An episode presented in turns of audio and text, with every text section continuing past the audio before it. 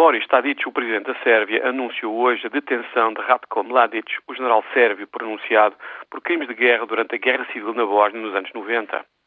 O general Mladic foi um dos principais responsáveis pelo massacre de Srebrenica, a maior atrocidade cometida contra civis em solo europeu desde a Segunda Guerra Mundial. Aí, 7.500 homens e rapazes muçulmanos, sob proteção das Nações Unidas, foram assassinados. Mladic viveu abertamente em Belgrado até à detenção do presidente sérvio Slobodan Milosevic em 2001. E a partir dessa data desapareceu.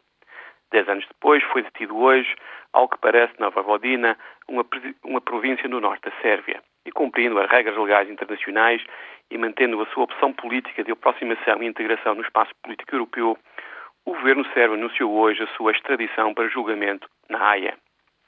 Tudo isto são boas notícias políticas. Dito isto, as consequências da sangrenta desintegração da antiga Jugoslávia continuam bem vivas. Veja-se o caso da cimeira dos países do Sudeste e Centro da Europa com Barack Obama. Esta cimeira terá lugar amanhã em Varsóvia. A Sérvia e a Roménia vão boicotá-la. A Eslováquia também levantou uma série de objeções diplomáticas. O boicote e as objeções estão relacionados com a presença do presidente do Kosovo e com o problema das minorias húngaras na Roménia e na Eslováquia. Há muita coisa por resolver no sudeste da Europa. Algumas delas talvez não possam ser resolvidas, mas talvez possam ser geridas com bom senso e cuidado.